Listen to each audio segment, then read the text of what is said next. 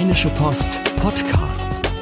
Fohlenfutter, der Podcast für Fans von Borussia Mönchengladbach.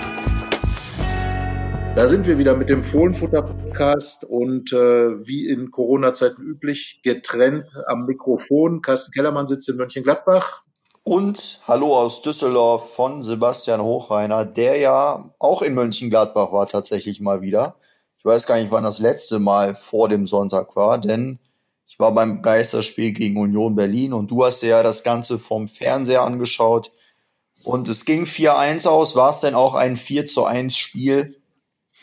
Ja, definitiv. Also äh, ich glaube, die Überlegenheit der Gladbacher war schon sehr, sehr deutlich. Äh, Berlin, muss ich sagen, hat mich ein bisschen enttäuscht. Ich hatte ja 2 zu 2 getippt, hatte gedacht, äh, dass von den Eisernen etwas mehr Härte kommt, dass die Eisernen etwas mehr dagegenhalten.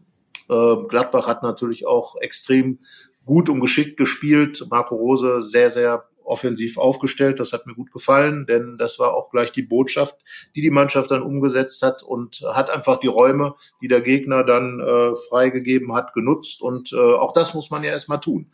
Also äh, das eine ist ja, äh, wenn der Gegner vielleicht nicht so im Spiel ist, das andere ist aber auch was draus zu machen schöne Tore geschossen, viele Tore geschossen, auch sehr, sehr wichtig. Wir haben ja auch schon darüber gesprochen, dass äh, die Konkurrenz etwas mehr ins Tor getroffen hat bis dahin. Darum war der 4 zu 1 Sieg auch richtig wichtig. Und ähm, ja, also ich finde sportlich war das wirklich eine Leistung, die einer Mannschaft, die den Ansprüchen von Borussia Mönchengladbach unterwegs ist, absolut gerecht geworden ist.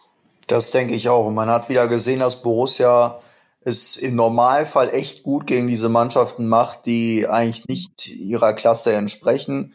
Da haben wir ja gerade im Borussia Park schon einige recht deutliche Spiele erlebt. Man denkt da ja gerne zum Beispiel an das Spiel gegen Augsburg. Und so war es jetzt auch mit Union, die zwar in der ersten Halbzeit sehr körperlich dagegen gehalten haben und dann in der zweiten Halbzeit, so wie es auch erwartet wurde, viel mit äh, langen Bällen operiert haben. Aber bis auf den Anschlusstreffer zum 1 zu 2 Danach kam auch nie Gefahr auf und relativ schnell fiel ja dann auch das 3 zu 1. Und ja, da fand ich auch, dass sich Borussia recht gut zurückgemeldet hat nach den beiden vorherigen Leistungen, die ja nicht ganz so gut waren. Und ja, jetzt wieder in der Spur und nach wie vor auf Platz 4 und noch zwei Tore auf Leverkusen gut gemacht. Denn darauf muss man ja, wie du ja gerade schon angedeutet hast, jetzt auf jeden Fall achten. Jetzt ist die Zeit, wo nicht nur jeder Punkt wichtig ist, sondern auch jedes Tor. Und da ist es ja umso besser, dass die Torgaranten bei Borussia scheinbar in ganz guter Form sind. Absolut. Alassane Player und Markus Thuram, beide jetzt zweistellig, beide haben zehn Tore. Wir haben vor, vor einiger Zeit die Geschichte gemacht, zweistellig für die Champions League. Also je mehr äh, Borussen es schaffen, ähm, zweistellig zu werden in ihrer Torbilanz, desto besser. Markus Thuram hat natürlich jetzt extrem aufgeholt. Äh, er war gar nicht der, dem man vielleicht diesen Trend zugetraut hat. Alassane Player war ja ohnehin auf einem richtig guten Wege, ähm, hat jetzt mit seinem Tor gegen Berlin die zehn voll gemacht. Thuram vier Tore in äh, den vier ähm, Geisterspielen nach dem Restart. Das ist natürlich im Moment der Mann des, äh, der, der Stunde auf jeden Fall. Wir werden auch gleich noch über andere Dinge sprechen, die ihn betreffen. Also äh, er spielt groß auf und vor allen Dingen hat er ja das gezeigt, was, was äh, du ja auch in, in der Geschichte, die du im Vorfeld über ihn gemacht hast, nochmal rausgearbeitet hast. Er entwickelt ja immer mehr diese Torjägerqualitäten. Er stellt sich ja breiter auf. Er will das ja auch. Er kommt über den Flügel, so wie jetzt in dem Spiel, aber er hat dann auch ganz, ganz starke Mittelstürmerqualitäten, wie bei dem Kopfballtor nach der Flanke von Player und ähm, auch ähm, wie bei dem bei dem zweiten Tor, was er macht, er steht einfach richtig da, wo man als Stürmer stehen muss und äh, ja, zehn Tore äh, in der Debütsaison finde ich ist eine herausragende Leistung und ich muss ja sagen, ich glaube, die beiden sind noch nicht fertig. Nee, auf keinen Fall. Also ich glaube, gerade bei Tyram kann man das sagen, dass er noch nicht fertig ist. Vielleicht, also das betrifft jetzt gar nicht so sehr diese Saison, aber ich glaube auch, dass es echt ein Spieler ist, der eine große Zukunft haben wird, haben kann. Und ja, beide werden jetzt äh, die vielleicht wichtigsten Männer sein in den letzten fünf Spielen, denn klar, es kommt auf jedes Tor an, aber es kommt halt auch darauf an, dass diese Tore in Punkte enden. Und da ist Markus Thüram ja auch äh, ein sehr wichtiger Mann, wenn es darum geht, wichtige Tore zu erzielen. Also da wird man ja, sich jetzt ganz große Hoffnung machen, dass diese beiden weiter funktionieren. Genau, und zieht man mal deren Tore jetzt ab, dann sieht es auch schon ganz anders aus für Borussia. Ich meine, das, das muss man sagen. Aber äh, man hat natürlich auch gerade in Thuram investiert im Sommer, ein Jahr vorher in Player und äh, natürlich ist es dann so, man muss es dann einfach sagen, dass äh, eine gewisse Qualität, die man mit etwas mehr Geld dann vielleicht auch bezahlt. Thuram war ja sehr günstig zu bekommen, aber trotzdem ähm, in beide wurde gut investiert, über 30 Millionen Euro zusammen. Aber sie sind einfach dann auch auf dem Platz und sie sind genau da, wo sie sein müssen und sie tun das, was Borussia Mönchengladbach braucht. Weil ich glaube auch, dass, dass die, äh, die Tore am Ende das sind, was Borussia in die Champions League führen wird. Und deswegen nochmal auch der, äh, die klare Ansage von Marco Rose mit seiner Ausstellung, der ja sechs Offensivspieler äh, quasi in seiner Mannschaft hatte. Die Doppelsechs mit Hofmann und Neuhaus war ja extrem offensiv besetzt und äh, beide haben auch ihren Anteil an Toren gehabt. Neuhaus hat das 3000.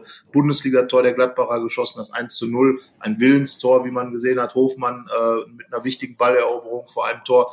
Also ähm, ganz offensiv aufgestellt und äh, ja, ich glaube, dass diese Botschaft ganz einfach auch wichtig war, dass man nicht taktieren will. Man hat das vielleicht ein bisschen in Bremen gesehen, dass das ganze Taktieren letzten Endes niemanden voranbringt und äh, dass man Mannschaften, die man unter Druck setzt, ich glaube, dass Gladbach wirklich nahezu jede Mannschaft in der Bundesliga extrem unter Druck setzen und stressen kann.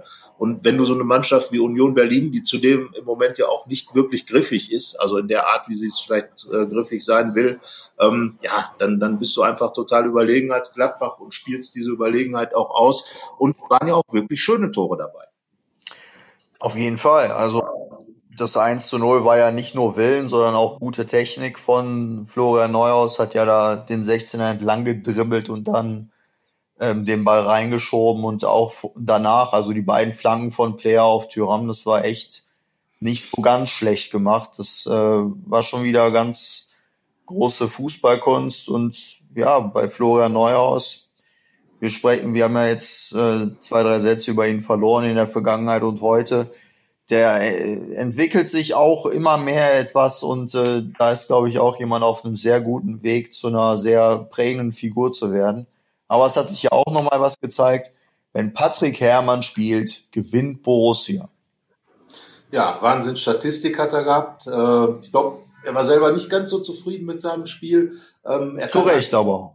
Da war Luft nach genau. Er, man merkt halt, dass er auch dann lange nicht gespielt hat. Ich glaube, dass Patrick Herrmann äh, ein Spieler ist, der immer mit einem ganz großen Herz unterwegs ist, der aber auch, das hat er ja auch schon mal bei uns im Interview gesagt, der ganz klar sagt, ich brauche schon auch so ein bisschen diese, diese äh, diesen Austausch mit den Fans. Und äh, vielleicht ist er dann einer, dem es dann etwas schwerer fällt, so seine PS auf, die, auf den Rasen zu bringen in solchen Spielen. Aber er hatte auch eine große Chance, hat ans Außennetz äh, getroffen, hat auch das 1 zu 0 eingeleitet. Äh, mit vorbereitet sogar. Vorbereitet sogar, vorbereitet, einen Assist eingesammelt, wie, wie alle äh, eigentlich aus der Offensivabteilung. Also ja, ich, ich fand einfach die Aufstellung richtig gut. Ich finde dieses 4-3-3-System, wie gesagt, gut. Äh, Gladbach wieder schön über die Flügel gespielt.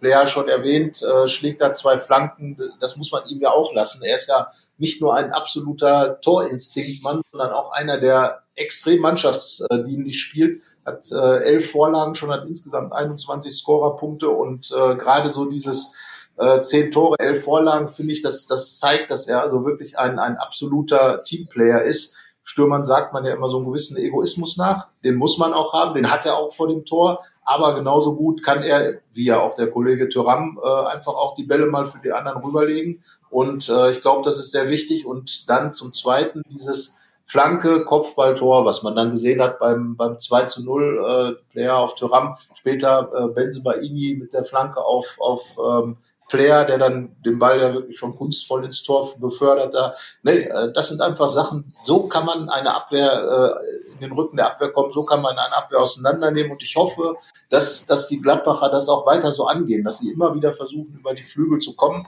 Wir hatten das ja angemerkt äh, gegen Bremen und Leverkusen, dass es da etwas sehr in die Mitte zentriert war. Und ich glaube, dass Gladbach einfach eine Mannschaft ist, die die Breite auch ein bisschen in ihrem Spiel braucht, um in die Tiefe zu kommen. Großartig. Ja? Tja, das auf jeden Fall. Du hast gesagt, so gut wie alle in der Offensive haben gescored. Einer hat wieder nicht gescored, Lars Stindl. Hat ja seit der Corona-Pause war noch an keinem Tor beteiligt. Da dem Ganzen gönne ich dann auch nochmal eine Geschichte und stellt dann mal so die Zehnerfrage, ob er dann weiter spielen wird oder vielleicht einer der, der anderen ähm, Aspiranten. Ähm, ich weiß nicht, wie, wie siehst du das momentan bei ihm? Also ich habe ihn in den vergangenen Spielen nicht so stark gesehen, aber gegen Union wieder ähm, einen Schritt nach vorne gemacht. Da hat eigentlich nur die Torbeteiligung gefehlt. Ja, definitiv. Er war ja am Tor auch beteiligt. Also ich sehe ihn jetzt äh, tatsächlich nicht, ganz so negativ. Wir haben ja auch eigentlich immer die ganze Zeit, äh, als er noch verletzt war, als er so im, im äh, Comeback-Modus war, haben wir auch gesagt, dass Lars Stindl mit seiner, mit seiner Qualität, mit seinem Passspiel, mit seiner, ja, mit seiner Präsenz auf dem Platz, ähm, und ich glaube, das ist im Moment so ein bisschen das Problem, diese Präsenz, dass er eben mit diesen Faktoren äh, die Mannschaft einfach mitnimmt. Äh, ich glaube, dass Lars Stindl als Kapitän einfach auch eine Rolle auf dem Platz spielt, einfach durch sein, durch sein Dasein. Und äh, in Bremen absolut äh, korrekt, fand ich auch, kam zu wenig, äh, zu wenig Inspirierendes. Da muss man dann auch mal ein bisschen ähm, äh, so das Heft in die Hand nehmen. Das hat dann Florian Neuhaus getan mit seinen äh, sechs von neun Torschüssen und äh, genau so stellt man sich Lars Stindl natürlich vor. Aber ich fand auch, dass er gegen Berlin schon wieder deutlich mehr im Spiel war. Marco Rose hat ihm ja auch das Vertrauen gegeben. Wir hätten ihn ja aus der Mannschaft rausgenommen, glaube ich, so wenn ich mich an unsere Ausstellung erinnere. Aber ähm, er hat ja auch, wie gesagt, bei einer Toreinleitung mitgewirkt und äh, war immer irgendwie auch aktiv. Und ja, ich glaube, ähm, dass einfach dieses, äh, dass er so ein bisschen der Kid in der Mannschaft ist, äh, dass er vielen äh, Spielern auch dann äh, hilft auf dem Platz und, ähm, ja, also ich glaube schon, dass er jetzt in, den, in der nächsten Zeit auch wieder scoren wird man, äh, oder Tore machen wird, weil da Stindl ja immer dann, wenn es äh, nach hinten rausging, äh, dann auch wichtig geworden ist. Äh, also das ist, glaube ich, auch eine Qualität, die er hat, dass er einfach in entscheidenden Phasen von Turnieren äh, oder von Saisons einfach dann da ist und wenn er dann fit ist, er ist fit, er ist da und äh, ich glaube, dass Marco Rose auch genau weiß, was man ihn, an ihm hat. Also ich würde ihn tatsächlich auf der 10 zunächst einmal belassen und ähm, dann abwarten, weil ich glaube, da wird noch mehr kommen und so dieses, diese Konstellation, die jetzt da gewesen ist, vielleicht mit ein, einem Wechsel mal auf der, auf der Außenbahn, äh, links oder rechts, das wäre dann okay, aber wie gesagt, Lars Stindl fand ich jetzt gerade gegen Union Berlin trotz seiner Nicht-Scorer-Beteiligung äh, deutlich aufsteigend und auch deutlich präsenter und ähm, da glaube ich schon an den. Also ich will ihn nicht auf die 10 packen, aber darüber werden wir ja später dann noch sprechen, wenn wir uns dem Freiburg-Spiel widmen. Ähm, wir können ja jetzt nochmal über Markus Thüram sprechen und seinen in Anführungsstrichen Jubel nach dem ersten Tor von ihm, nach dem 2 zu 0. Da ist er ja aufs Knie runtergegangen und hat diese Pose eingenommen, die Colin Kaepernick, ich sag mal, eingeführt hat, die einen Protest gegen Rassismus darstellt. Und ja, jetzt hat äh, der DFB, hat glaube ich ermittelt, aber entschieden, dass es keine Strafen für Tyram. Dann gab es auch noch von Weston McKenney und von Jaden Sancho äh, Proteste dagegen. Da geht es ja um den Mord an George Floyd in den USA. Ähm, eigentlich sind ja politische Statements nicht erwünscht und sogar nicht erlaubt auf dem Feld, aber ich glaube, in dem Fall ist es völlig richtig, dass da auf Strafen verzichtet wird.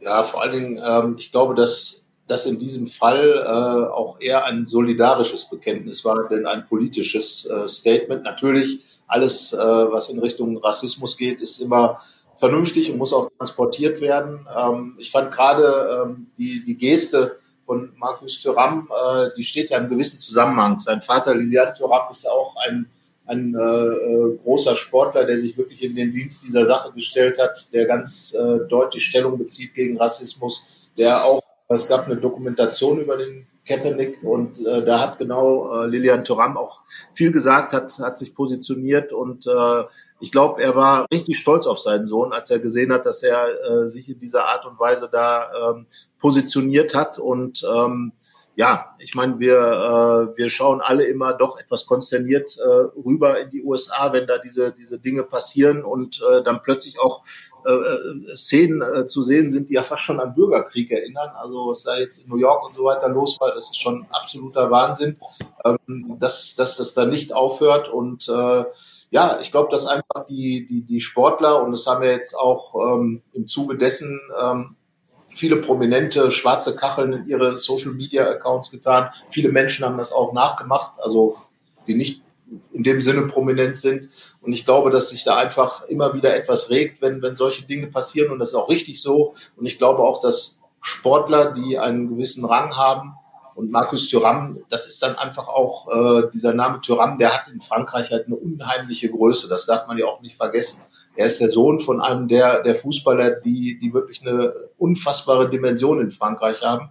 Und das kommt natürlich an und äh, das wird natürlich gehört. Und er hat ja auch, äh, glaube ich, eine, eine, einen großen Faible für die USA, als großer äh, Basketballfan. Und äh, wie gesagt, glaube ich, einfach die Botschaft ist angekommen. Und mich persönlich stört so etwas gar nicht. Im Gegenteil, ich glaube, dass, dass Sportler einfach ihre, ihre Position auch nutzen dürfen, um, um Dinge zu sagen. Natürlich kann man darüber diskutieren, wo, wo hört die politische Botschaft auf, äh, ähm, wann darf man was sagen. Aber ich würde das jetzt wirklich als Solidaritätsbekenntnis einordnen. Ja, da bin ich voll bei dir, aber es hat sich halt auch wieder gezeigt, dass Tyram viel mehr ist als einfach nur ein guter Fußballer. Das zeigt sich ja auch über die gesamte Saison ist ja einerseits so derjenige, der mit seinem ganzen Auftreten in der Mannschaft immer wieder für gute Laune und Leichtigkeit sorgt, aber dann auch eben zeigt, dass er ein sehr empathischer Typ ist, indem er ja immer wieder Spieler mit einbezieht, die zurückgekommen sind in seinen Fahnenjubel. Also damals war ja Lars Stindl der Erste oder nach seinem Comeback hat er direkt sein Trikot da auf die Fahne gestülpt. Diesmal war er der Erste, der Mamadou Dokore auf dem Platz äh, empfangen hat und herzlich gedrückt hat und dann hinterher sein Trikot auf die Fahne gestülpt hat. Also das ist schon jemand, der sehr diesen Teamgedanken lebt und der auch sowohl extrem ansteckend mit seinem Lachen ist, aber eben dann auch äh, sehr nachdenklich sein kann und schon auch jemand ist, der nicht nur den Ball im Kopf hat, sondern auch viel drumherum ähm, nachdenkt und das dann auch zum Ausdruck bringt und man merkt dann auch halt, dass es äh, schon intelligenter Junge ist mit eben auch einer guten Elternstube und dass er äh, eine sehr gute Erziehung offenbar genossen hat. Und das ist echt ein tolles Gesamtpaket, dass Borussia sich da im Sommer ähm, geangelt hat, ja. Ja, also kann ich nur bestätigen. Wir haben ja auch schon relativ zeitig mit ihm ein größeres Interview geführt, waren uns danach dann auch einig, dass, dass da schon ein besonderer junger Mann äh, vor einem sitzt, äh, mit dem wir auch sehr differenziert äh, die Sachen sieht, wie er extrem fokussiert ist und äh, wie er einfach auch ne, auf der einen Seite ist er ein großer Comic und äh, was weiß ich Fan und äh, einfach immer gut gelaunt, auch jetzt am Samstag. Das sind ja die Bilder, wenn man äh, den Fernseher an, äh, Fernseher das Spiel sieht. Man sah ihn auf den Platz kommen und da hast du schon gesehen, dass er so ein, so ein, so ein schalkisches Grinsen aufgesetzt hatte, der und und es war klar, er hat nicht was vor in diesem Spiel. Und äh, ja, wenn er sich gesagt hat, ich will jetzt meine Botschaft loswerden, aber dafür will ich auch ein Tor schießen, um einfach die Plattform für mich selber zu schaffen. Der hatte sich das alles vorgenommen und äh, ja, das ist einfach, äh, ich glaube, der ist in der Mannschaft so gut drin und ähm, einer, der, der ähm, viel von dem, glaube ich, auch rüberbringt, so dieses, diese Mischung aus Lockerheit und Wucht, äh, die ja eigentlich der ganze Rose-Fußball auch sein soll. Also er ist genauso wie auch Dennis Zakaria oder auch Rami Benzebaini, einer dieser Spieler, die so dieses Gesamte, was Borussia Mönchengladbach im Moment fußballerisch darstellen will und auch menschlich, glaube ich, darstellen will, einfach absolut eins zu eins abbildet. Also ein typisches Fohlen sozusagen. Und ähm, ja, klar, das sind Dinge, wo man sagen kann, äh, alles richtig gemacht. Da, da wurde, wurde genau darauf geguckt, auch auf den, den Charakter. Und ähm, ja, der Junge, der macht einfach Spaß und ja, auch die Art, wie er spielt. Er, er hat ja so ein bisschen so diesen, diesen leicht schwerfälligen Gang, aber wenn er dann antritt, Wahnsinn. Also ex explosiv und äh, ja, das macht einfach Spaß. Und wenn er da auf dem Flügel unterwegs ist und seine Läufe macht und äh, keine Ahnung, das, äh, ja, das, das kann man sich gut anschauen. Und ich glaube, dass äh, Marco Rose wirklich auch ein Trainer ist, der genau an diesen Punkten, wo man den Tyrann noch ein bisschen kitzeln kann, äh, wir erinnern uns, er hat ihn ja auch mal aus dem Spiel rausgenommen, gegen Düsseldorf im Hinspiel, dann kommt er rein und macht mit seinem Doppelpack da ähm, das Spiel klar. Ja, der weiß genau, wie er den zu handeln hat und äh, hat auch diese Lockerheit, glaube ich, im Umgang, die Thuram braucht. Also insgesamt Top-Mann und äh, ja, versteht sich auch bestens mit Alassane Plea, französisches Sturmduo in Gladbach, äh, wirklich äh, super zusammengearbeitet und der Plea, der in der vergangenen Saison in der Rückrunde schon richtig nachgelassen hat, hat jetzt auch richtig Spaß. Das merkt man ihm auch an. Er ist ja ein ganz anderer Typ als Thuram, zurückhaltender, wirklich äh, ein ganz ruhiger Kerl eigentlich fast schon. Aber Thuram nimmt ihn ja immer mit. Wir erinnern uns, äh, als Player mal äh, wider Willen sein Trikot hergeben musste für den von dir besagten Fahnenjubel. Aber ich glaube, so da wächst richtig was zusammen und ähm, mindestens mal Thuram wird Gladbach noch auch eine ganze Zeit Freude machen, glaube ich. Danach hat ja dann äh, Thuram bei uns im Interview gesagt, dass Alassane Player wie ein Baby ist. 22 oder 23-Jährige über den 27-Jährigen. Also da merkt man ja Tyram, äh, besondere Person und äh, Tyram Player, Zakaria, Benzebaini, die du angesprochen hast, alles Faktoren dafür, dass Borussia in dieser Saison sehr erfolgreich ist. Wir haben ja dann darüber gesprochen, äh, nach dem Spiel gegen Union haben wir äh, natürlich mal wieder telefoniert und dann habe ich darüber gesprochen, dass es ja die Gefahr gibt, dass Borussia ähm, sich einer sehr, wie soll man sagen, ungerechten Diskussion hingeben muss nach der Saison, nämlich dann, wenn es trotz dieser enormen Punktzahl, die es am Ende geben wird, keine Champions League wird. Und äh, ich weiß nicht, wie ist da deine Ansicht, wenn dann am Ende, ich weiß nicht, jetzt sind 56 Punkte, sagen wir mal 65 Punkte nicht zur Champions League reichen. Ist das dann trotzdem eine super Saison oder ist es dann enttäuschend, dass man die Champions League nicht erreicht hat? Ja, ich meine, das ist ja immer äh, genau dieser Zwiespalt, den man dann hat, äh, den man auch als Verein hat natürlich. Also ich glaube schon, dass jetzt und gerade auch nach den letzten Aussagen von Marco Rose alles wirklich auf Champions League geeicht ist. Es fehlt noch ein Punkt, dann ist die Europa League extrem sicher. Und äh, wenn man sich mal die Tabelle so anschaut, äh, es ist ja eine ganz seltsame Situation in der Tabelle. Du hast einmal die ersten äh, fünf, die sich, die sich wirklich um diese, äh, ja, um, den, um die Champions League da äh, äh, kloppen und äh, nehmen wir die Bayern schon ein bisschen raus, die sich abgesetzt haben. Also es geht um die Plätze zwei bis fünf. Und äh, da ist Gladbach mittendrin und das ist auch absolut aller Ehren wert. Aber wenn du natürlich dann trotzdem am Ende Fünfter wirst. Oh. Was ist denn da bei dir los? Holen sie dich jetzt ab? Ja, also ungefähr. Wenn man hier solche bösen Dinge sagt, dann äh, wer weiß. Äh, ja, auf jeden Fall ähm, ja, es ist, äh, das Krankenhaus ist hier in der Nähe, deswegen fährt hier ab und zu äh, das äh, ein oder andere Blaulicht mal vor. Also zurück zum Fußball und zu Borussia, äh, die ja gar kein Patient ist, sondern wirklich absolut im Saft steht. Also, die Saison ist klasse. Und äh, es wäre wirklich absolut tragisch, wenn man mit einer Punktzahl, die in diese Höhen geht, vielleicht sogar noch mehr äh, äh bringt, dann wirklich am Ende nur in die Europa League kommt. Und ich glaube auch schon, dass äh, dass es dennoch eine gute Saison ist, aber dass es trotzdem natürlich nicht das wäre, was man sich auch als Borussia vorgestellt hat. Denn ähm, die Gladbacher, insbesondere Marco Rose, und ich glaube, das merkt man jetzt ganz extrem, äh, du, hast ja auch die, die Pressekonferenz nach dem Spiel äh, mitgemacht, man merkt ganz extrem, äh, dass er jetzt also richtig diesen Ehrgeiz, der in ihm steckt, auch richtig rauslässt und dass er äh, auch nach dem Bremen-Spiel, so, jetzt müssen wir mal alle die Arschbacken zusammenkneifen. Und ich glaube, der würde, der würde wirklich durch die Wände laufen, wenn du am Ende mit, mit dieser Punktzahl ähm, auf Platz fünf liegst. Aber äh, konkret gesagt, ich glaube einfach, jede Saison hat ihre Geschichte. Und wenn du mit 55 Punkten Fünfter wirst und wenn du mit 65 Punkten Fünfter wirst, auch die 55 sind für Gladbach eine ordentliche Leistung, 65 ist eine überragende Leistung und das ist dann schon eher tragisch. Aber trotzdem, das ist die Geschichte der Saison und ähm, Marco Rosa hat es ja gesagt wir wollen Fußballspiele gewinnen und wenn die Borussen das tun, sie haben es jetzt in der Hand. Die Tordifferenz ist wieder auf, auf Gladbacher Seite gestellt. Du bist zwar äh, mit Leverkusen auf Augenhöhe, aber ich glaube, ähm, insgesamt muss man einfach gucken, dass man diesen vierten Platz bekommt und dann belohnt man sich richtig. Ich glaube schon, dass es so ein bisschen spröde wäre, wenn man jetzt wieder in der Europa League landet.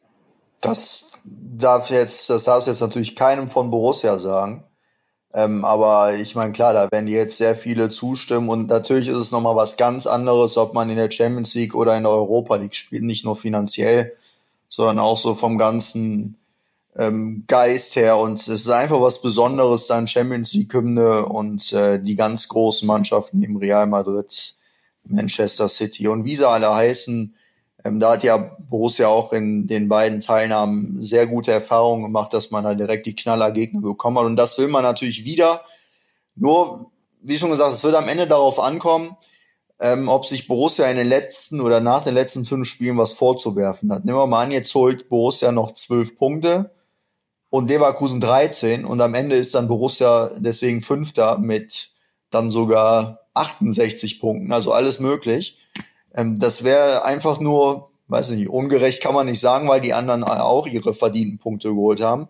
Aber das ist natürlich ähm, extrem bitter dann aus Borussia-Sicht, wenn man mit deutlich mehr Punkten als in der Vergangenheit das gleiche oder sogar weniger erreicht hat. In 2016 waren es ja ähm, 55 Punkte, die für Platz 4 gereicht haben. Und da braucht man jetzt schon deutlich, deutlich mehr. Und naja, am Ende wird es ein Treffen von Dortmund, Leverkusen, Leipzig oder Borussia. Und ähm, sicherlich wird sich bei Borussia jeder, jeder wünschen, dass es ja nicht der eigene Verein ist und dass man dann selbst in der nächsten Saison in der Champions League spielt. Nur wenn das nicht funktionieren sollte, dann sollte man sich schon klar machen, dass es auch eine Punktzahl gibt und dass die schon sagt, dass es eigentlich eine Champions League Saison war, die halt dadurch nicht gekrönt wurde, dass andere Mannschaften auch so gespielt haben. Ja, klar. Ich meine, die Gladbacher sind ganz einfach, haben definitiv einen Riesenschritt nach vorne gemacht.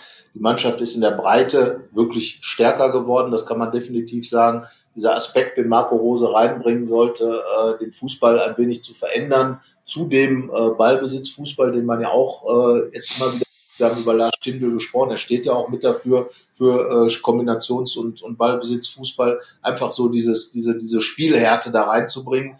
Und äh, da ist zum Beispiel Florian Norris auch einer, der das immer mehr in sich aufnimmt, was Marco Rose äh, der Mannschaft da vermittelt und davon auch immer mehr profitiert. Also das sind alles Faktoren, in denen Gladbach definitiv näher rangerückt ist an diese großen, von denen Max Eberl immer redet. Aber diese Schwelle ist natürlich genau da. Und ähm, es wäre extrem bitter, wie du es gesagt hast, aber es wäre am Ende natürlich einfach auch ähm, ja, auch da, die anderen spielen halt auch mit, die holen ihre Punkte und das ist halt eine Saison, in der extrem gepunktet wird. Vor 36 Jahren war Gladbach auch, hat, war punktgleich äh, mit, äh, da gab es noch die Zwei-Punkte-Regel mit, mit dem Meister VfB Stuttgart, war dann am Ende Dritter. Ähm, das war die Saison, in der man zu diesem Zeitpunkt nach 29 Spielen 57 Punkte schon hatte. Da war, kam dann am Ende noch lass mich lügen, ich glaube vier Siege und eine Niederlage dazu. Das heißt also, man war am Ende bei umgerechnet 69 Punkten. Die wären, glaube ich, sogar in der in der realen Tabelle dann sogar auf Platz zwei gelandet, die Gladbacher. Und ähm, ich sage, ähm, sie werden ihre Punkte holen und wir haben es ja gesagt, am Ende wird es Platz vier sein, ich bleibe dabei und dann wäre alles gut. Dann wäre es halt wirklich ein absolut rundes Gesamtbild, an dem überhaupt nichts zu mäkeln wäre. Und äh, wir wissen, wir wissen ja beide, und das wissen auch die Borussen, und das weiß auch Max Eberl, das weiß auch Marco Rose, natürlich würden dann die Stimmen kommen und es hat wieder nicht gereicht und wo ist das Problem und, und so weiter und so fort. Also nur, ich glaube einfach Platz vier machen und Oskar Wendt hat es ja auch bei uns im Interview gesagt, wir wollen in die Champions League und gegen Berlin haben die Borussen gezeigt, wie es gehen kann. Nach vorne, nach vorne, nach vorne und wenn es so weitergeht, habe ich auch gar keine Zweifel, dass das klappt. Deswegen belohnen sich dann selber. Und ich glaube, dass diese Mannschaft, so wie sie jetzt auftritt, auch Florian Neuhaus später im Interview ganz klar gemacht, in welche Richtung es gehen soll, ähm, auch nach dem Bremen-Spiel schon. Ähm, ich glaube, diese Mannschaft wäre einfach auch extrem enttäuscht, wenn es nicht klappen würde. Ich meine, da geht es ja wirklich darum, auf diese große Bühne zu kommen. Patrick Herrmann sagt das immer. Er will unbedingt mal in England spielen. Er hat zwar schon mal in, in, in Schottland gespielt, will mal gegen einen dieser großen englischen Clubs spielen. Und es ist einfach, was, was Großartiges für einen Fußballer in dieser Champions League zu spielen und, und es hat ja auch was damit zu tun, Argumente zu sammeln für Spieler, die vielleicht neu kommen sollen, wenn es dann so ist, oder vielleicht auch äh, sich andere Gedanken machen. Das kommt ja auch noch dazu. Also dieses Gesamtpaket, Saison, Punktzahl und Abschlussrang äh, mit Champions League, das wäre einfach die, die Folge, die logisch wäre in dieser ganzen Geschichte. Aber wie gesagt, alles sehr eng. Tolle Fußballsaison, das muss man ja auch mal sagen. Ich meine, wenn man fünf oder vier Mannschaften hat, die um diesen Platz spielen, kann man sich ja eigentlich nicht beklagen, oder? Das stimmt. Jetzt sind natürlich einige ein bisschen enttäuscht, dass die Meisterfrage doch relativ frühzeitig entschieden wurde. Aber dafür kann man sich an den Champions League Kampf erfreuen und ja, was natürlich dann auch noch wichtig ist, ist, dass du im Kader einfach mittlerweile viele Spieler hast, die einfach in die Champions League gehören. Jan Sommer, Matthias Ginter, Nico Elvi, die, wir können viele andere aufzählen, Zakaria, Tyram, Player und so weiter und so fort. Das heißt, da wäre es natürlich dann auch wichtig, dass diese Spieler eben auf die Bühne ähm, kommen, auf die, auf der sie sich sehen und ähm, eben dann auch keine Gedanken kommen, dass man vielleicht woanders hingehen möchte, weil man dort Champions League spielen kann. Da hat ja zum Beispiel Florian Neuhaus eine sehr gesunde Einstellung, der damals bei uns im Interview auch erzählt hat, dass es gar nichts bringt, wenn er groß erzählt, ähm, ich will in die Champions League spielen und macht sich dann auch keine Gedanken, ob er woanders äh, die größere Chance hat, weil die Spieler selbst sind dafür verantwortlich, ob es am Ende die Königsklasse ist. Und das wollen sie jetzt mit Borussia erreichen und es sieht nicht so schlecht aus, aber es ist eben noch viel Arbeit und viele Punkte sind vonnöten. Ähm, und damit werden wir jetzt gleich auf den Freitag gehen, auf das Spiel in Freiburg. Aber vorher gibt es noch eine Frauenstimme, die etwas sagt. Und das ist äh, in Form von Werbung unserer Podcast-Chefin Helene Pawlitzki. Und wir sind gleich wieder da. Hi, mein Name ist Helene Pawlitzki und ich kümmere mich bei der Rheinischen Post um die Podcasts. Danke, dass ihr Fohlenfutter hört. Carsten und Sebastian bringen euch jede Woche unabhängige und stimmige Analysen zu Borussia. Da steckt jede Menge Arbeit drin und sehr viel Herzblut. Und das hört man auch, finde ich. Wenn ihr die beiden unterstützen wollt, dann geht das ganz einfach. Schließt ein RP Plus Abo ab. Es kostet jeweils 99 Cent in den ersten drei Monaten, danach 4,99 Euro und es ist monatlich kündbar. Geht auf rp-online.de slash Fohlenfutter-Angebot. Danke. So, das war Helene. Vielen Dank äh, für die netten Worte, die dazu beitragen sollen, dass dieser Podcast ähm, auch ein wenig etwas einbringt. Denn ähm, ja, wir sind tatsächlich ein kommerzielles Unternehmen bei der Rheinischen Post. Wer glaubt es denn wohl? Und deswegen danke Helene für die Werbung. Und wir gucken jetzt wieder auf den Fußball und äh, Freiburg. Ja, das ist natürlich mal äh, ein Freitagabendspiel. Also wenn jetzt keine Geisterspiele wären, ist uns klar, welche Debatte jetzt geführt werden würde. Wie kann der DFB, wie kann die DFL vielmehr dieses Spiel auf einen Freitagabend legen? Es ist das ja, komplizierteste, entfernteste oder ein weit entferntes Spiel, ganz schwierig für die Fans zu erreichen. Ähm, wäre eine Riesendebatte. Die fällt jetzt weg. Es ist ein Geisterspiel. Ähm, viele Fans sagen auch, oh, weil die Freiburger ja nächstes Jahr im neuen Stadion spielen wollen, müssen wir nie wieder in diesem, in diesem komischen Block, den die da haben, in ihrem, in ihrem Schwarzwaldstadion, ähm, da irgendwie rein. Und ähm, ja, so und so, die Debatten fallen halt alle weg. Es gibt keine Fans, es gibt, soweit ich weiß, auch keine Pappfiguren ähm, äh, im, im Freiburger Stadion. Also wird es da eine schöne betongene Kulisse geben. Und ähm, ich glaube, dass Borussia dort äh, eine Serie beenden wird. Denn seit 2002 hat Gladbach in der Bundesliga, es gab mal einen Auswärtssieg in Freiburg in der zweiten Liga, aber in der Bundesliga nicht mehr gewonnen.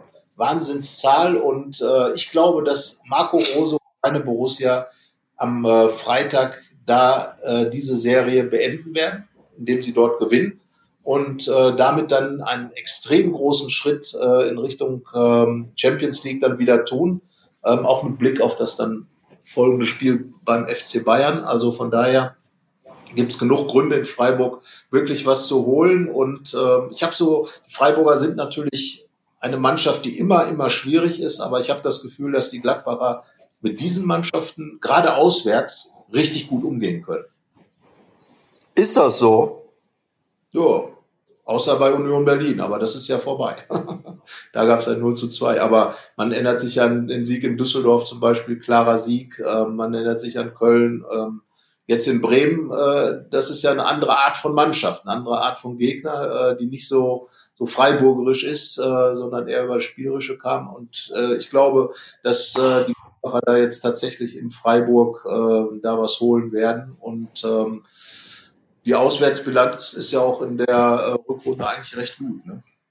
Das stimmt. Wobei ich jetzt äh, nicht gesehen habe, wo Bremen über das Spielerische kommt. Das ist halt purer Abstiegskampf, aber ähm, es ist auf jeden Fall so, ähm, wie du sagst, dass ähm, früher ist wahrscheinlich das Problem schon gewesen, dass Freiburg Gladbach so ein bisschen niedergerannt hat. Aber das äh, ist mit der neuen Spielweise schon sehr gut aufgefangen worden. Das hat sich ja auch im Hinspiel gezeigt, dass Borussia 4-2 gewonnen hat dass ähm, Borussia in der Lage ist, einfach solche Mannschaften jetzt sehr gut zu bespielen und eben dann auch läuferisch und kämpferisch mitzuhalten. Und deswegen bin ich ähnlich optimistisch wie du, was das angeht. Ähm, wir werden das ja beide vom Fernseher aus äh, betrachten. Ähm, aber ja, das ist natürlich schade für dich, weil du ja dann schon sehr lange keinen Sieg dort erlebt hast für Borussia. Ähm, aber ich war tatsächlich damals aus, dabei, das ist so. ja, das glaube ich sogar. ja, ja. Aber ich glaube schon, dass wir dann von zu Hause aus über einen Sieg berichten werden. Ja, also ich, ich denke es auch. Also ich, äh, also man darf Freiburg nie unterschätzen. Christian Streich und seine Mannschaft sind ja da wirklich immer zu vielen äh, äh Ausrufezeichen fähig. Aber ich glaube, also nochmal, ich komme nochmal auf Marco Rose zurück und, und äh, das, wie er sich im Moment da präsentiert, ich glaube, der ist wirklich, der ist jetzt wirklich in diesem absoluten Ehrgeizmodus und äh, der will das jetzt wirklich. Der will jetzt und der wird seine Mannschaft in diese, in, genau in diesen Modus versetzen. Und äh, den hat das in Bremen mega genervt, dass da nicht äh, mehr gekommen ist von seiner Mannschaft. Das hat man gespürt.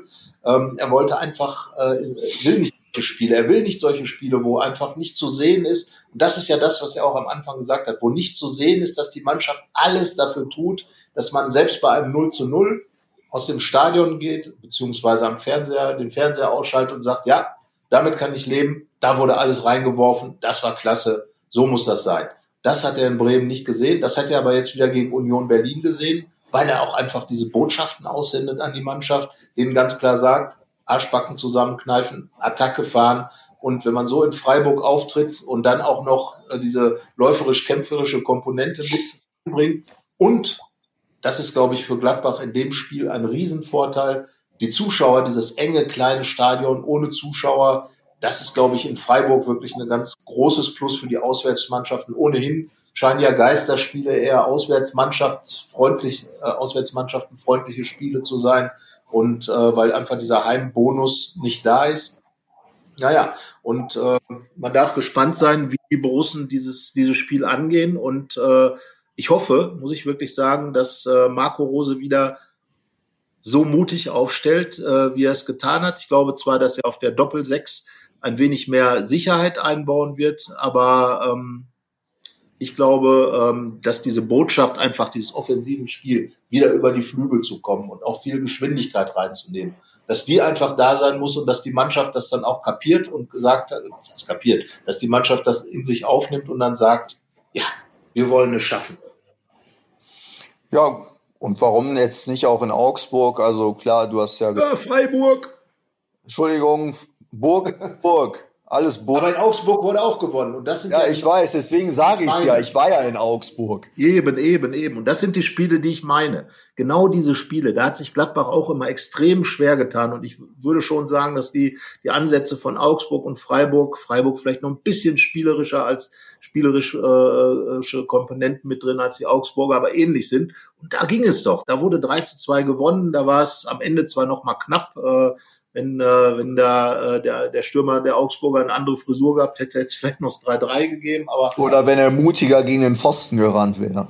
Oder sowas, was immer er da machen wollte. Auf jeden Fall. Da hatte er, glaube ich, ein bisschen Angst.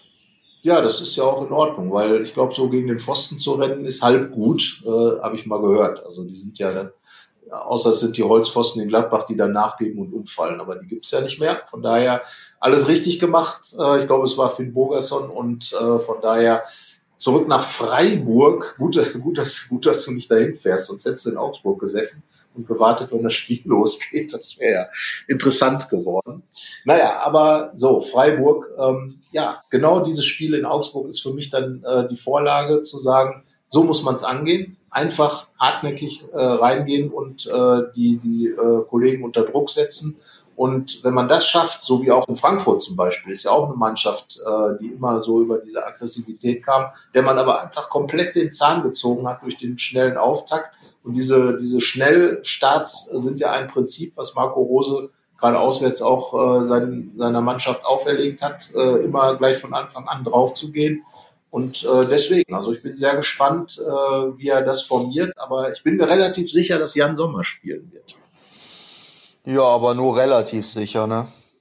Nein, ja. natürlich 100% sicher. Ich glaube, man kann sich defensiv sowieso festlegen. Also grundsätzlich merkt man ja, dass ähm, gar nicht so viel rotiert werden muss, wie man es vielleicht dachte. Also da kann man echt ein Kompliment auch an die Spieler richten, dass sie das körperlich ganz gut wegstecken. Ähm, klar, Borussia hat ein paar Verletzte, aber so insgesamt kommen die Spieler schon recht gut durch die Zeit. Deswegen gehe ich auch davon aus, dass es wieder die Viererkette gibt und auch wieder, wie es sie gegen Union gegeben hat, mit Stefan Leiner, Matthias Ginter, Nico Elvedi und Rami Benzebaini. Das, obwohl Toni Janschke ja wieder dabei ist. Äh, ich gehe mal davon aus, Viererkette und dann im 4-3-3 wieder recht offensiv. Genau, so soll es sein. Äh, ohnehin, es hatte mich äh, mein Leser unter der Woche angerufen und dann eben die Frage gestellt, ob es nicht sowieso besser wäre, eine eingespielte Formation auf dem Feld zu lassen und von diesen äh, Systemwechseln äh, abzusehen. Als Trainer Marco Rosa hat ja zuletzt auch mal wieder auf, auf eine Variante mit, äh, mit Dreierkette umgestellt, um, um auch die Mitte ein bisschen stärker zu besetzen, einerseits dicht zu kriegen, andererseits äh, durch die Mitte mehr Akzente setzen zu können. Ähm, ich glaube auch, dass gerade was die Defensive angeht, die ja auch kaum äh, äh, verändert wurde in dieser Saison, ähm, außer eben auf der linken Seite, glaube ich, dass es sehr wichtig ist. Gerade man merkt es bei Matthias Ginter und Nico Elvedi extrem gut eingespielt und äh, das trägt ja auch dann dazu bei, dass äh, die Gegentorzahl so ist, dass es auch immer hilfreich ist, äh, in Richtung Champions League äh, zu schauen. Ich glaube, jetzt zuletzt äh, im Schnitt ein Gegentor bei äh, über 1,6 geschossenen Toren alleine von Thuram und Player. Also von daher, das ist immer eine Siegtendenz und ähm, ja, absolut Viererkette so, so wie formiert, wobei es Oscar Wendt ja nicht schlecht gemacht hat zuletzt. Das darf man dann auch mal anmerken, aber ich glaube, Rami Benzebaini, ist ja auch ein wichtiger Torschütze für Gladbach wird dann spielen. Ja, und, und Vorbereiter, wie er es am, am vergangenen genau. Wochenende gezeigt hat. Also das ist einfach nochmal eine andere Klasse, finde ich. Aber auf Oscar Wendt kann man sich total verlassen. Ähm, ja. Aber Benze die Nase vorn. Gehen wir nach vorne, nicht vor die Nase, sondern ins Mittelfeld. Doppel 6, hast du gesagt, da wird es Sicherheit geben. Das heißt also wahrscheinlich Christoph Kramer geht nach deiner ja. Meinung.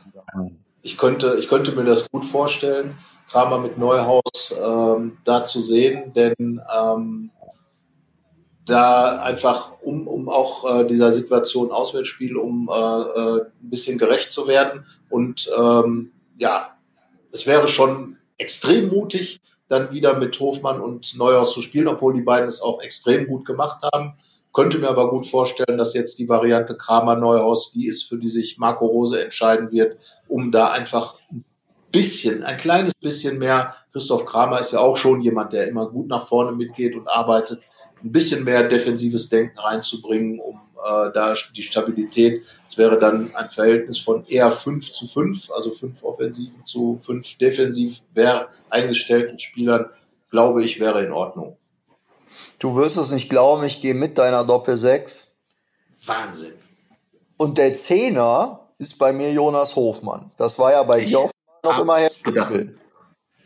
Ja, äh, der bleibt es auch. Also äh, ich glaube, wie gesagt, äh, eben habe ich ja eine kleine Lanze für den Kapitän gebrochen, weil ich glaube, dass er einfach gerade jetzt in dieser Phase äh, auf dem Feld jemand ist, äh, der der Mannschaft unheimlich gut tut, eben durch durch sein durch seine Persönlichkeit, durch sein äh, ja durch sein Kapitän sein, durch sein auch aber durch seine Art des Spiels, weil er einfach diese Übersetzung nach vorne ganz gut macht, weil er, weil er eine gewisse Aggressivität auch mit reinbringt, die er anders hat als Jonas Hofmann, für den ich mir vielleicht auch eine andere Position dann vorstellen könnte. Und äh, von daher ähm, würde ich sagen, Lars Stindl ist der Mann, der auf der 10 bleibt. Und äh, von da aus, äh, und ich glaube sogar, der macht mal wieder ein Tor. Damals hat Ari van Lent das entscheidende Tor in Freiburg gemacht. Jetzt könnte ich mir echt vorstellen, dass es weiß gar nicht mehr, was ich getippt habe jetzt bei unserer Tipprunde, aber können wir vorstellen, dass Lars Stindl ein Tor schießt. Das kann ich mir auch vorstellen. Aber bei mir spielt er im Sturm. Weil da hat es nämlich vor der Corona-Pause auch gut funktioniert. Da hat er ja fünf Tore in den fünf vergangenen Spielen gemacht. Unter anderem ja Doppelpack in Augsburg, Doppelpack in Düsseldorf. Also, wie wäre es mit Doppelpack im nächsten Auswärtsspiel, wenn er im Sturm spielt? Dafür plädiere ich ganz klar. Und äh, bei mir wird er dann flankiert rechts von Markus Thuram, links von Alassane Player, weil Player auch zum Beispiel jetzt im Spiel gegen Union so am Anfang im Zentrum ziemlich Probleme hatte und dann, wenn er sich so ein bisschen fallen gelassen hat oder auf die Außen gegangen ist, da hatte er seine guten Aktionen und das fing dann ja zum Beispiel mit den beiden Torvorlagen für Thuram an. Und deswegen denke ich, dass das eine Variante ist. Und vielleicht kann Player dann ja auch mal wieder so einen Treffer machen, wie man es erkennt. Linke Seite zieht nach innen und dann den Schlenzer ins lange Eck. Das ist ja so sein Player-Move, der gegen, gegen wen hat er nochmal dann ganz knapp den Innenpfosten getroffen? Frankfurt, was? In Frankfurt, ja. Ja, Vielleicht klappt das ja mal wieder. Ja, schöne, schöne Variante übrigens. Äh, damals in München, äh, glaube ich, so sein, sein Aushängetor, Aushängeschildtor, ähm, als der Manuel Neuer da wirklich überhaupt, ich glaube, Manuel Neuer hat irgendwie wie Inspector Gadget seinen Arm noch mal so richtig fünf Meter ausgefahren, aber der Schuss war so extrem platziert, dass er dann reinging. Aber dafür, darüber werden wir selbstverständlich dann vor dem Bayern-Spiel nochmal sprechen nächste Woche. Ähm, jetzt glaube ich auch, und bei mir würde auch Alassane Player übrigens auf dieser Seite spielen, weil ich ihn da auch eigentlich, ähm, viele sagen ja immer, ja, der muss im Zentrum spielen, Riesenfehler, den auf die Außen zu tun. Ich finde den über Außen richtig gut und ich würde tatsächlich Markus Thuram ins Zentrum stellen, weil er einfach äh, diese Präsenz hat und gerade im Moment dabei ist, so diese Mittelstürmerqualität noch mal ein bisschen rauszuschälen und äh, rauszuarbeiten. Und er hat ja sogar sein erstes Kopfballtor als Borussia gemacht, äh, also von und beide Tore auch aus Mittelstürmerposition äh, erzielt. Beide Flanken kamen von, äh, von Player über den Flügel, also Player links, Tyram in der Mitte. Und jetzt bin ich ehrlich gesagt ein bisschen unsicher, Hermann oder Hofmann. Ähm, ich würde Patrick Herrmann tatsächlich nochmal die Chance geben, äh, als Marco Rose, äh, einfach die Chance geben, äh, sich da nochmal richtig reinzubeißen in das Spiel. Marco Rose hat ja zuletzt auch Jonas Hofmann oft über den Flügel kommen lassen, ist natürlich auch äh, eine absolut spielstarke Variante. Ähm, Patrick Herrmann ist natürlich auch einer, der von der Bank nochmal richtig was reinbringt. Das wäre die Überlegung. Also da will ich mich jetzt vielleicht auch gar noch nicht so festlegen. Beide Varianten hätten einen gewissen Charme. Patrick Herrmann ist natürlich, wenn ich dann sage, ich will einen richtig wuchtigen Mittelstürmer in Thuram haben, wäre Patrick Herrmann dann äh, noch, noch mehr flügelstürmerisch als, als Jonas Hofmann. Deswegen sage ich mal, ähm, Patrick Herrmann spielt und Jonas Hofmann wäre die 1B-Variante äh, in dem Ganzen, wenn, wenn, ähm, wenn Rose jetzt doch noch ein bisschen mehr die spielerischen Aspekte reinhängen will und ähm, die Frage ist natürlich auch, die wir leider nicht beantworten können, weil wir ja im Training nichts mehr mitbekommen seit einigen Monaten, was jetzt mit Brell Embolo ist. Äh, wann er wieder zurückkehrt, er hat jetzt lange nicht gespielt, glaube ich nicht, dass er dann direkt in der Startelf wäre, wenn es denn so sein sollte, aber den gibt's ja auch noch. Äh, ist ja auch noch ein Kandidat für die Zweistelligkeit in der Trefferbilanz, hat sieben Tore. Aber im Moment würde ich tatsächlich vorne Linksplayer, im Zentrum Thuram und rechts Patrick Herrmann, Querstrich Jonas Hofmann sehen. Es ist ja gut, dass man trotz nicht beim Training sein noch ein paar Fragen beantworten kann. Ähm, Brel Embolo ist äh, noch nicht fit und äh, da heißt es weiterhin schauen von Tag zu Tag. Deswegen kann man damit rechnen, dass er auch in Freiburg ausfallen wird. Ähm, aber wer weiß, dann München, das ist ja sicherlich immer noch so ein Spiel, auf das alle besonders heiß sind, auch wenn die Bayern gerade so ein bisschen sehr stark die Muskeln spielen lassen. Aber da möchte man natürlich dann auch die erste Mannschaft sein, die äh, die Bayern wieder ins Straucheln bringt oder besiegt an einem Tag. Und ich glaube, da werden wir dann oder werde ich dann in der nächsten Woche zu dem Schluss kommen, dass wenn es einer schaffen kann momentan, ist es vielleicht Borussia. Aber wie gesagt, darüber sprechen wir nächste Woche. Und jetzt mein Tipp für Freiburg ist ein äh, 3-1. Wie sieht's bei dir aus? Ja, ich muss jetzt gerade mal überlegen, wie hatte ich getippt? Ich glaube, ich hatte tatsächlich unentschieden getippt. Aber ähm, ich glaube, dass die Gladbacher jetzt mit diesem Schwung und auch ähm, mit, also mit dem Schwung, den sie sich gegen Union Berlin geholt haben und auch mit der Situation, dass sie jetzt halt wirklich so Leverkusen extrem im Nacken haben. Möglicherweise war sogar diese Niederlage gegen Leverkusen nochmal so ein richtiger Ansporn. Und der Art und Weise, wie Marco Rose im Moment drauf ist, sage ich auch, das wird ein knapper äh, 2 zu 1 Sieg äh, für Gladbach. Und äh, ähm, ja, wie gesagt, ein Tor schießt Lars Stindl, mit dem Rest können sich die Herrschaften selber dann beschäftigen. Also wir sind sehr positiv oh, Das stimmt. So, und nochmal an äh, alle, die hier zuhören. Es gibt ja die Möglichkeit, uns äh, unter fohlenfutter.rp-online zu schreiben. Fragen, Anregungen, Themen, was auch immer. Und da hat Sascha Kühne uns geschrieben. Ah. Ähm, zwar gibt es eine Frage an uns, die betrifft die neue Wechselregelung. Und zwar besagt die, dass man ja fünfmal wechseln darf, aber nur in drei Slots während des Spiels. Nun gab es bei Bayern am vergangenen Wochenende jedoch vier Momente, in denen gewechselt wurde. Kannst du dir erklären, Carsten, warum das möglich war? Oh, oh, nein. Nein. Wäre die einfache Antwort, weil es die Bayern sind, aber das wird nicht die Antwort sein. Doch, das ist die Antwort. Nein, ist sie nicht. Und zwar daran, dass ähm, Michael Cousins, jetzt klingeln wieder viele Ohren in Gladbach, wurde zur zweiten Halbzeit eingewechselt. Und das ist kein äh, Slot, der zu diesen dreien gehört. Also man darf an drei Slots während des Spiels wechseln, plus in der Halbzeit. Und das hat Bayern ja gemacht, dann mit Cousins in der Halbzeit gebracht und dann danach noch drei Slots genutzt für die übrigen vier Wechsel. War also alles gut. Ähm, Sascha Kühne, so ist die Erklärung. Die drei Slots sind auf das Spiel beschränkt, plus Halbzeit. Es gibt also so gesehen vier Slots. Nur der eine ist halt nicht während des Spiels. Und ja, mal gucken, ob Marco Rose, er hat ja jetzt nicht jedes Mal seine vollen Wechsel ausgeschöpft. Am Wochenende hat er es schon gemacht. Mamadou Dokore, über den haben wir jetzt gar nicht gesprochen, aber dafür ja. steht viel in der Zeitung über genau. ihn. Ja, wir werden ein Interview mit ihm haben. Ähm, dazu darf man mit Sicherheit nochmal sagen, wir haben ihn ja kurz angesprochen. Ähm, du hast gesagt, sein Trikot wurde auf die Eckfahne gesteckt von äh, Marcus Thuram und ich glaube, man kann sich das wirklich kaum vorstellen, was in dem äh, Kerl da vorgegangen ist 1430 Tage nachdem er Borusse geworden ist, 2016 am 1. Juli sein erstes Spiel zu machen, immer wieder diese Rückschläge. Ich war damals in äh, im September 2018 dabei, als er überhaupt das allererste Mal als Borussia aufgelaufen ist beim Testspiel gegen Bochum in Willingen. Da stand wirklich dieses ganze äh, Stadion in Willingen, immerhin 2500 Leuten, also deutlich mehr als jetzt dabei waren, ähm, stand auf und hat applaudiert, die Bochumer haben mitgeklatscht. Also ich glaube, das ist wirklich so ein Moment. Und, und als er jetzt auf den Platz kam, da muss für den wirklich, da kriegt man ja schon, wenn man drüber redet, Gänsehaut. Äh, er so viel unfassbares Pech gehabt, immer wieder diese Muskel, diese schweren Muskeln Muskelverletzungen. Ähm, unglaublich. Und deswegen, das war einer der ganz großen Momente, finde ich, in dieser Borussen-Saison. Er hat die Nummer vier bekommen vor der Saison, einfach als Botschaft. Sein Vertrag wurde verlängert vom Borussia. Er war immer in dieser Mannschaft extrem integriert.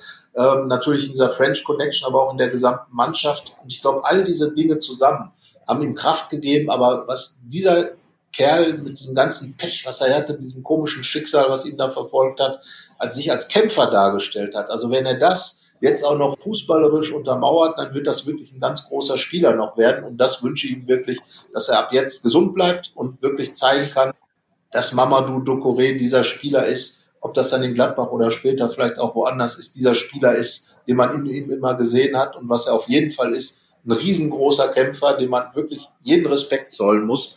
Und ich glaube, da darf man dann auch mal so einen Podcast nochmal für überziehen. Also Mamadou Ducouré, viele Fans haben gesagt, er muss zum Mann des Spiels gekürt werden. Das war dann am Ende Marcus Thuram, völlig zu Recht. Aber ähm, Mamadou Ducouré ist einfach irgendwo auch ein ganz großer in dieser Saison, weil er aus einer unfassbaren Situation heraus zurückgekommen ist. Und ich glaube, die Erleichterung, dass er jetzt auf den Platz gehen konnte im Bundesligaspiel, zwar ohne Zuschauer, aber trotzdem. Er ist jetzt Bundesligaspieler. Ivo, Traoré hat das kurz nach dem Spiel dann äh, gleich auch getwittert.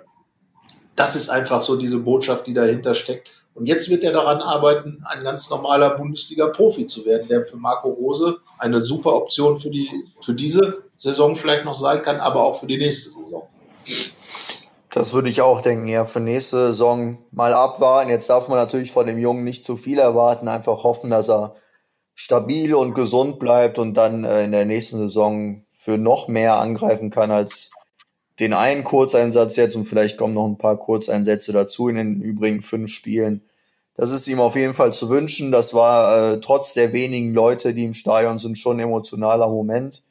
Und ja, jetzt schauen wir dann mal, äh, wir beide im Fernsehen und alle Fans im Fernsehen.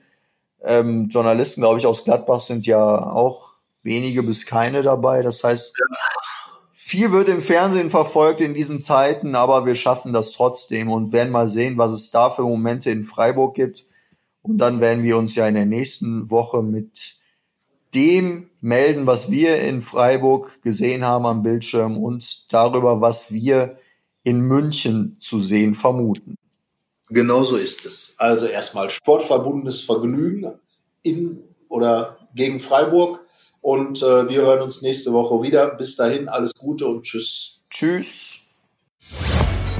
Mehr bei uns im Netz www.rp-online.de